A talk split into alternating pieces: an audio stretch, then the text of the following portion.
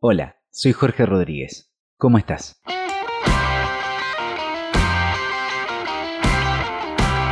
Si te digo HDP, sabes que puede ser cualquier cosa. Pero en este caso significa que vamos a hablar de salud mental, abordando temas tan diversos como cada uno de nosotros. Empieza HDP, Hablemos de Personas.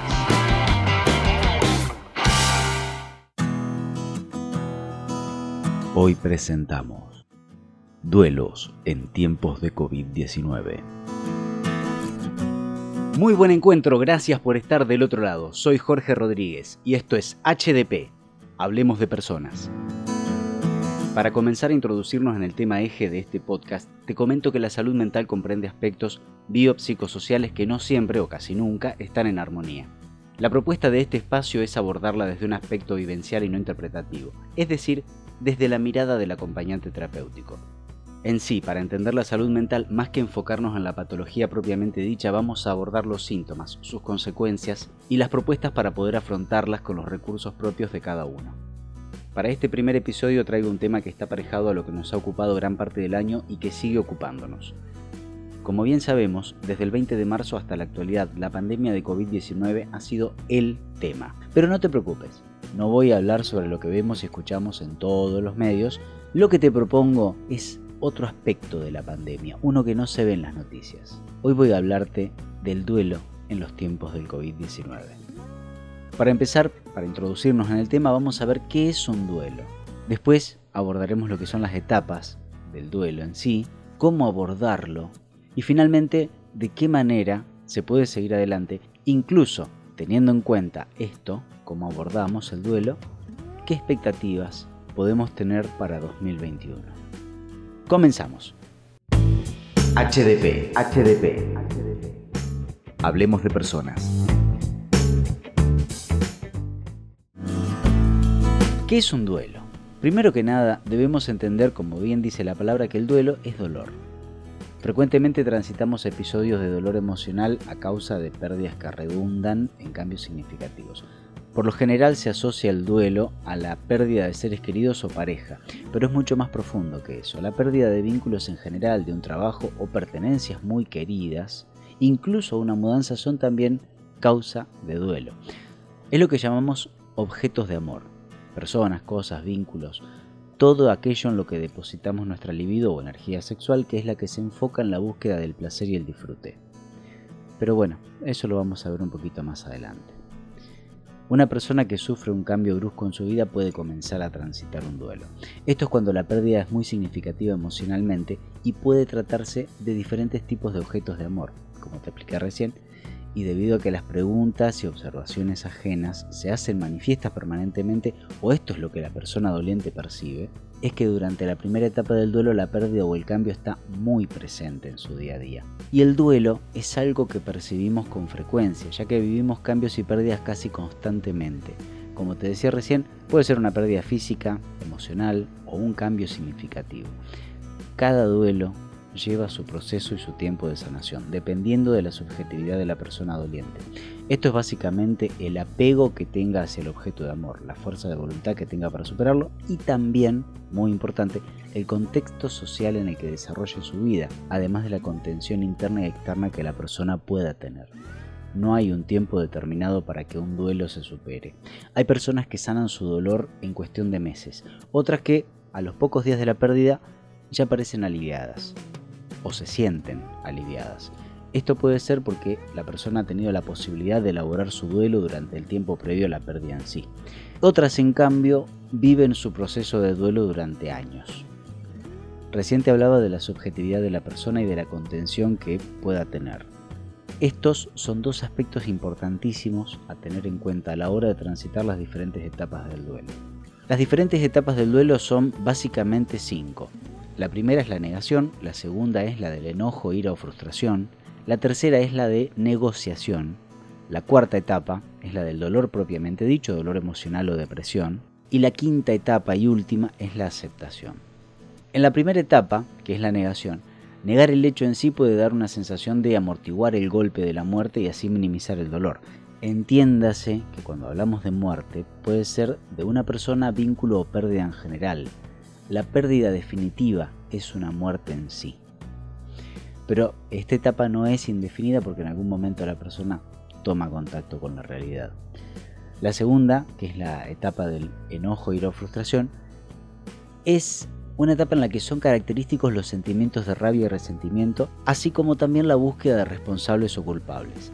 La ira aparece ante la frustración, porque la pérdida es irreversible, se toma conciencia de que no hay una solución posible y se puede proyectar el enojo hacia el entorno.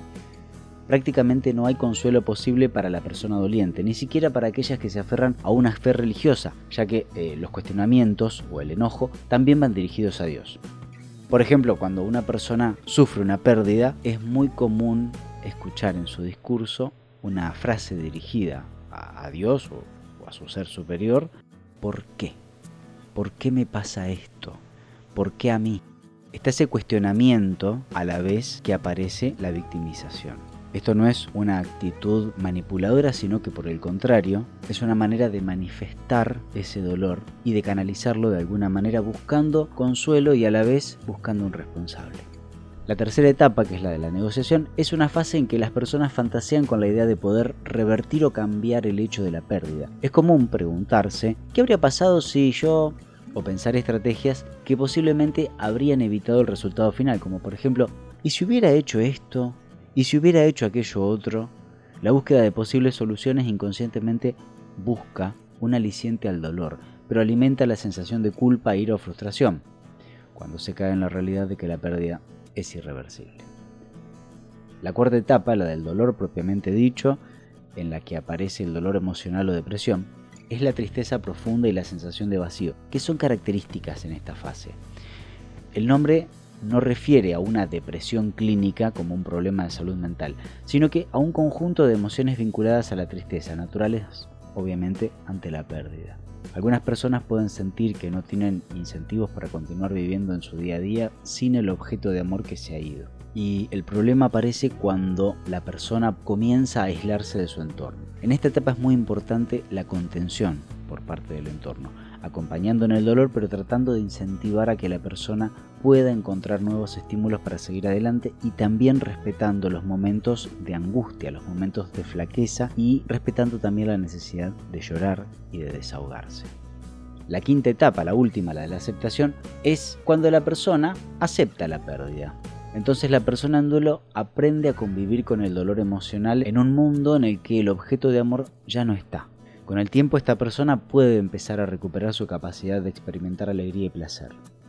A grandes rasgos, estas son las etapas típicas de un proceso de duelo.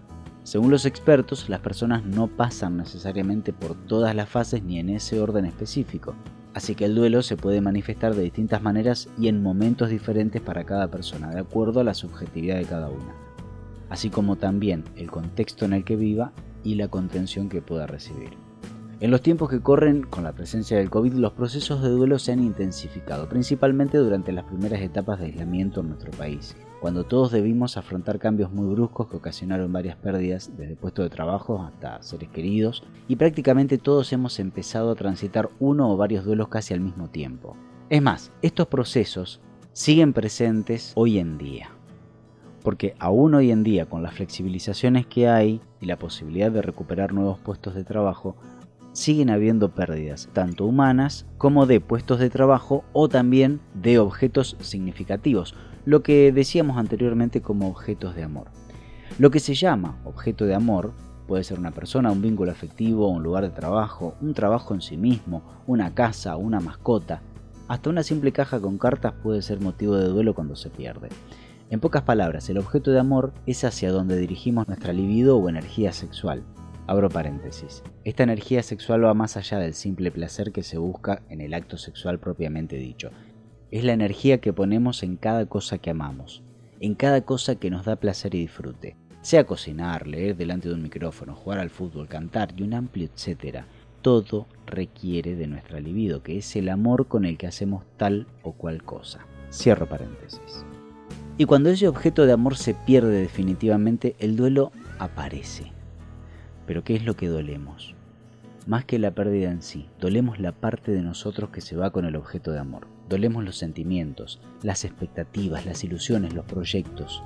dolemos la nostalgia del tiempo pasado, los recuerdos compartidos con o en ese objeto de amor, dependiendo si se trata de una persona, una mascota, una cosa o un lugar. Prácticamente dolemos todo lo que nos implicaba en relación al objeto que se ha ido definitivamente. En lo personal, tengo una pequeña historia que es con una mascota.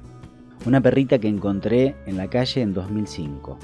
Tendría seis meses, un año de vida ella. La adopté, la bauticé con el nombre de Leila y desde entonces fue mi compañera. Yo vivía en ese tiempo con mi mamá, ¿no es cierto? Pero siempre fue muy perrero. Y el vínculo que estrechamos con esa perrita fue muy fuerte. Cuando ella tenía 5 años, quedó preñada por un vago de la calle que entró a mi casa en ese momento, hizo lo suyo y bueno, ahí quedó. Nacieron unos cuantos cachorritos. Pero con Leila fue la perrita que más tiempo compartió conmigo a lo largo de la vida porque estuvimos juntos 14 años. De hecho, hace cosa de 3 años aproximadamente me mudé definitivamente a mi casa y me la traje conmigo. Y la viejita vivió conmigo, ya estaba viejita, vivió conmigo estos 3 años casi, 2 años y medio. Y cuando falleció, es más, yo lo percibo de esta manera, había un vínculo tan fuerte de amor con ella que mm, había decidido sacrificarla, porque ella ya no podía casi caminar, se arrastraba y tenía, sinceramente tenía miedo de que se lastimara, que se infectara, que sufriera más de lo que ya estaba sufriendo. El día que decidí sacrificarla, que hablé con la veterinaria, volví de mi trabajo y ya estaba muerta. Digo, hasta ese privilegio me dio de no tener que sacrificarla. Yo creo que ese es el vínculo de amor que nos unió, esa conexión. Y es más, tanto fue el amor que le tuve y que le tengo, que cuando la enterré planté sobre ella una higuera. Hoy en día es la planta más grande que tengo en casa y obviamente la higuera se llama Leila. Bien, continuamos con el tema del podcast. Básicamente te conté esta historia como para ejemplificar de una manera tácita el vínculo que hay con el objeto de amor, que en este caso fue una mascota, pero puede tratarse de una persona, de un objeto como te expliqué, de una casa, de un lugar de trabajo, etc. Pasamos a otro tema. ¿Cómo podemos manejar las emociones cuando hay un dolor tan grande? Al sufrimiento que provoca la pérdida, para ejemplificarlo, podemos verlo como una balanza de platos, la típica balanza de la justicia. En uno está el peso de la pérdida y en el otro están los recursos que tenemos para hacer contrapeso a la pérdida. Y como está desequilibrada es importante trabajar con nuestros recursos personales y aprender, incorporar otros nuevos para equilibrarla y sentirnos mejor.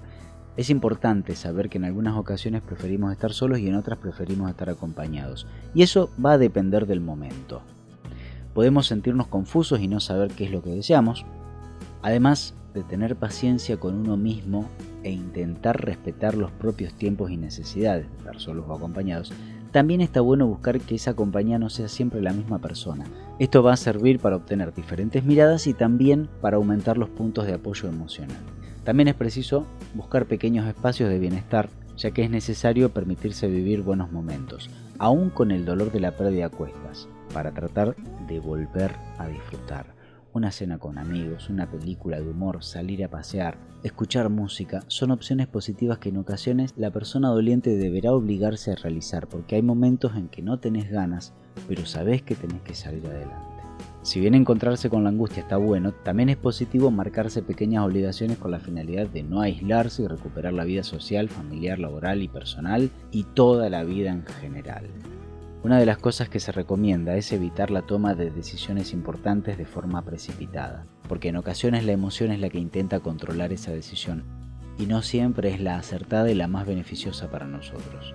Así que si hay decisiones importantes que tomar en medio de una crisis, una muerte por ejemplo, lo mejor es recurrir a una persona que acompañe y dé una mano en la toma de decisiones delicadas.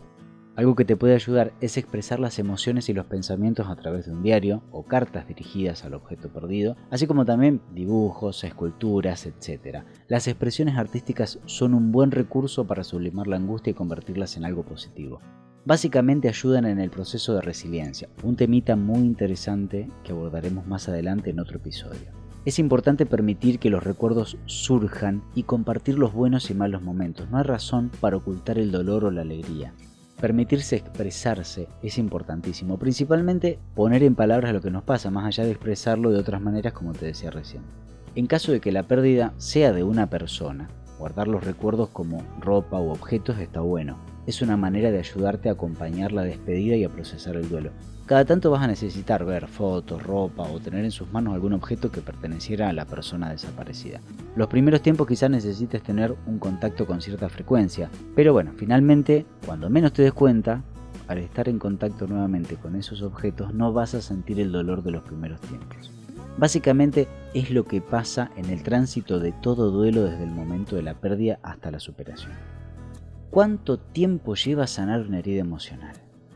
Para esto no hay un tiempo específico, depende de varios factores que son únicos a cada persona doliente.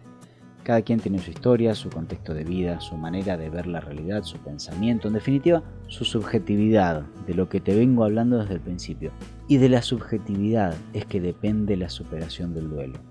Hablar de un tiempo estándar, por decirlo así, para sanar una herida emocional es manejar un parámetro poco tangible, porque como te decía recién, cada uno tiene sus tiempos. Es decir, superar el dolor depende de la decisión, voluntad, paciencia y constancia que la persona tenga para afrontar su duelo. De la contención que pueda recibir de su entorno y el tipo de vínculo o apego que haya tenido con el objeto de amor perdido. Esto determinará el tiempo de superación. O sea, no hay una medida específica, no hay una receta para saber cuánto tiempo lleva superar tal o cual pérdida, porque cada uno es diferente y tiene sus propios recursos para salir adelante. La cuestión es dejarse ayudar y acompañar, y quien acompaña a una persona en duelo debe tener algo importantísimo en cuenta. Acompaña y contiene mucho más un abrazo silencioso que un discurso decorado con hermosas palabras. Esto es porque la mayoría busca dar consuelo a través de palabras o frases que se usan como muletillas en determinadas ocasiones. Como por ejemplo, ya va a pasar, vos sabés que ahora está mejor, ahora está con Dios, ahora está con Jehová, ahora está con el universo. Pero la persona en duelo no necesita que le hablen de lo bien que está en el más allá, de la voluntad de Dios, que ahora dejó de sufrir, que ya va a pasar, o la peor de todas, no llores. Déjame llorar, no me digas cosas que ya sé, no me vengas con que está mejor ahora. En resumen, la persona doliente no precisa frases hechas para sentirse mejor. En momentos delicados la mejor compañía es la presencia en silencio. Si la persona doliente quiere hablar, que hable. Pero aprendamos a respetar que el dolor del otro requiere de un tiempo que no podemos manejar. Y si sentimos que tiene que tranquilizarse porque ya lloró todo el día, mejor retirarse y dejar a la persona doliente en compañía de otros. Hay veces que el dolor del otro se vuelve intolerable para uno mismo, pero de eso también hablaremos en otro episodio. ¿Cómo afrontar las pérdidas sufridas en la actualidad? Afrontar una pérdida siempre ha sido una tarea difícil, una cuesta arriba, teniendo en cuenta lo dicho en el punto anterior y agregando que estamos en un tiempo muy diferente a lo que conocíamos como normalidad, actualmente se torna aún más difícil, pese a que hay mucha flexibilidad, mucha más que en los primeros meses, Aún se torna complicado salir de una provincia para asistir a un familiar o para acompañar en la pérdida de una persona cercana, por decir un par de ejemplos. Pero afrontar una pérdida implica mucho más que el momento del impacto. Afrontar la pérdida implica el día a día. O sea, si te decía que esto es una cuesta arriba, podemos decir que el momento de la pérdida es la base del cerro. El día después es cuando comenzamos la escalada hasta la cima, que es la superación del duelo. O sea, lo pesado es el tránsito intermedio, desde que dimos el primer paso, no a voluntad obviamente, hasta que logramos llegar a la cima. Generalmente la pregunta que aparece es, ¿cómo hago para seguir con este peso encima? La respuesta a esta pregunta es otra pregunta. ¿Qué estás dispuesto a hacer para salir adelante? Como decía recién, depende de tu decisión, voluntad, paciencia y constancia, además de una buena dosis de entereza y resiliencia. Hay muchas cosas que podés hacer para ayudarte a superar el dolor o al menos para mitigarlo de a poco. Primero que nada, entender que esto es transitorio. Sé que parece una toma de pelo, pero es lo real. Tanto el duelo como la pandemia no serán eternos. Poco a poco, así como el COVID-19 irá disminuyendo su efecto negativo sobre el organismo humano, el duelo también irá disminuyendo su presencia en tu vida. Sí, es un proceso lento y eso desalienta, pero hay un final. Pese a la incertidumbre de no saber cuándo se terminará, Entender que hay un final es una manera de tomar contacto con la realidad desde otro ángulo más esperanzador, por decirlo de manera sencilla y con los pies sobre la tierra. Aunque parezca una pavada, saber que en algún momento se terminará ayuda a que el proceso de duelo sea un poquito menos pesado. Otro ítem, mantener el contacto con el entorno para sobrellevar el dolor. Una de las acciones sugeridas por el Ministerio de Salud de la Nación desde que comenzó el aislamiento fue la de permanecer en contacto con el entorno a través de los medios que disponemos actualmente. Con esto también, cuando estamos en permanente situación de angustia, mantener el contacto con familia, amigos o compañeros de trabajo sin duda es que ayuda a sentirnos mucho mejor. Saber que hay alguien con quien hablar y expresar en palabras cómo uno se siente, o brindar la escucha al otro, ayuda a sostener y mantener activa esa parte de nuestra esencia, el ser humano es un ser social. Necesita de otros.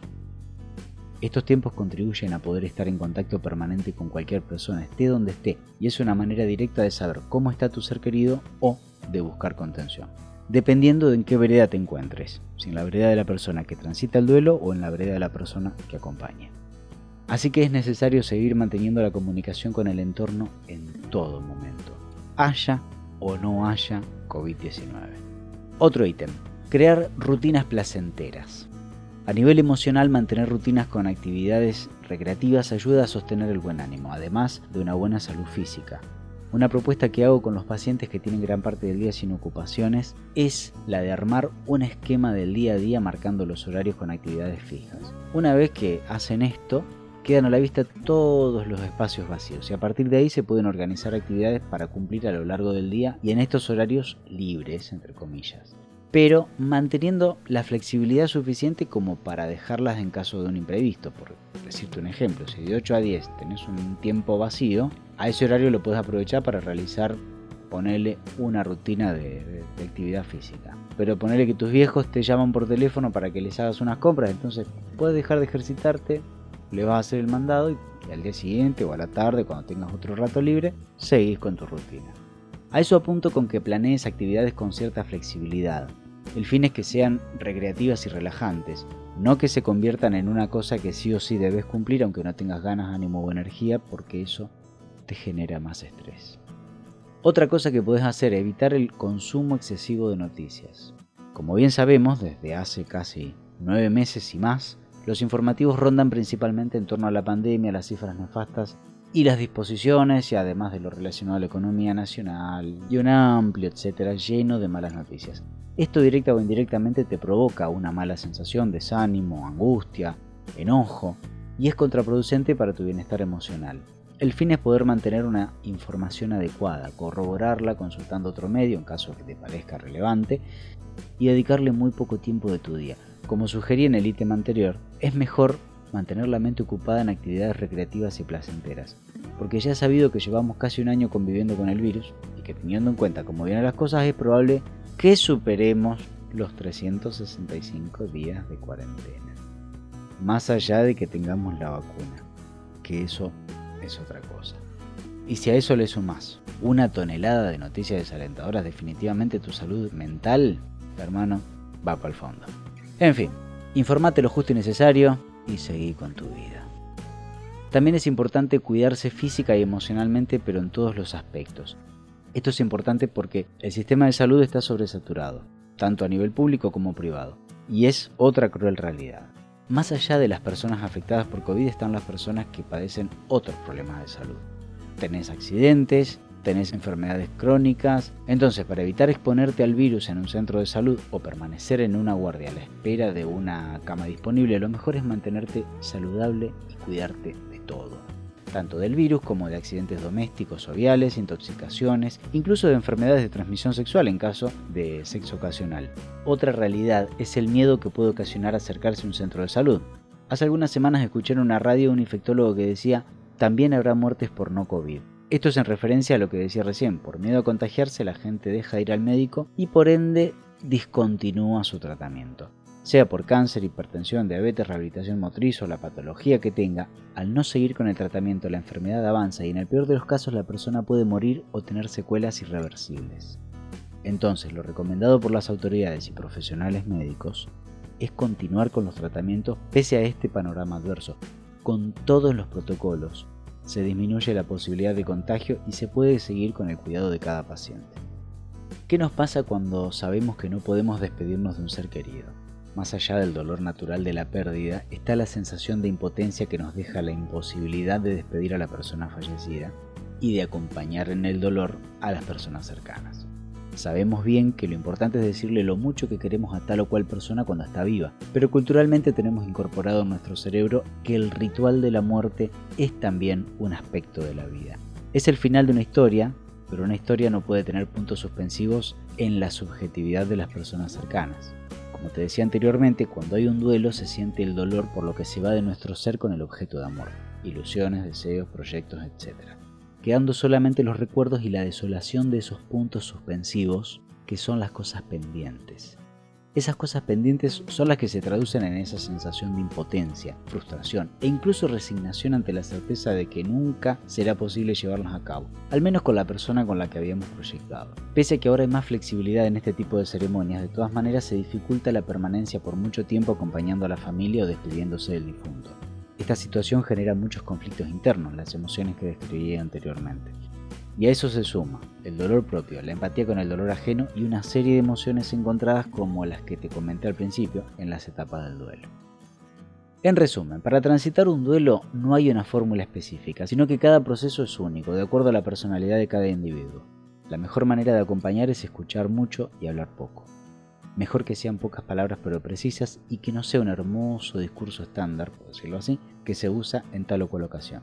Acompañar un duelo o transitar uno propio implica respeto, mucho respeto, principalmente de los tiempos y las necesidades de la persona doliente.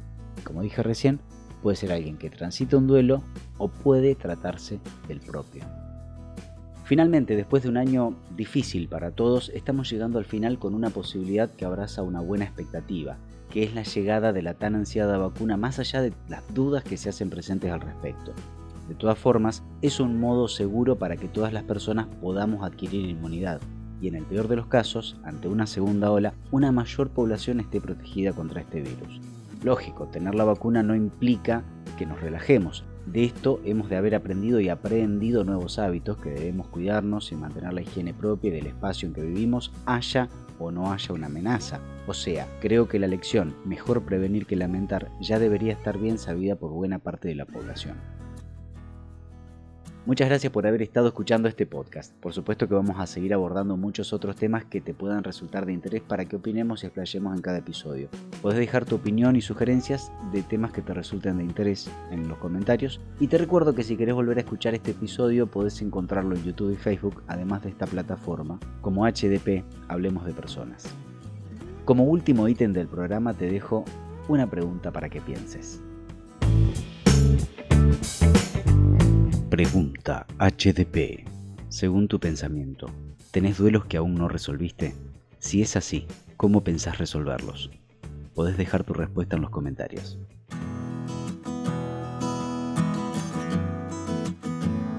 En el próximo episodio de HDP, Hablemos de Personas, te adelanto el tema que veremos. Fin de año en pandemia. ¿Cuántos seremos? Hasta la próxima y gracias por estar. Si te gustó lo que escuchaste, en el próximo episodio habrá mucho más. Ha sido un placer acompañarte. Desde Venado Tuerto, provincia de Santa Fe, Argentina. Esto fue HDP, Hablemos de Personas.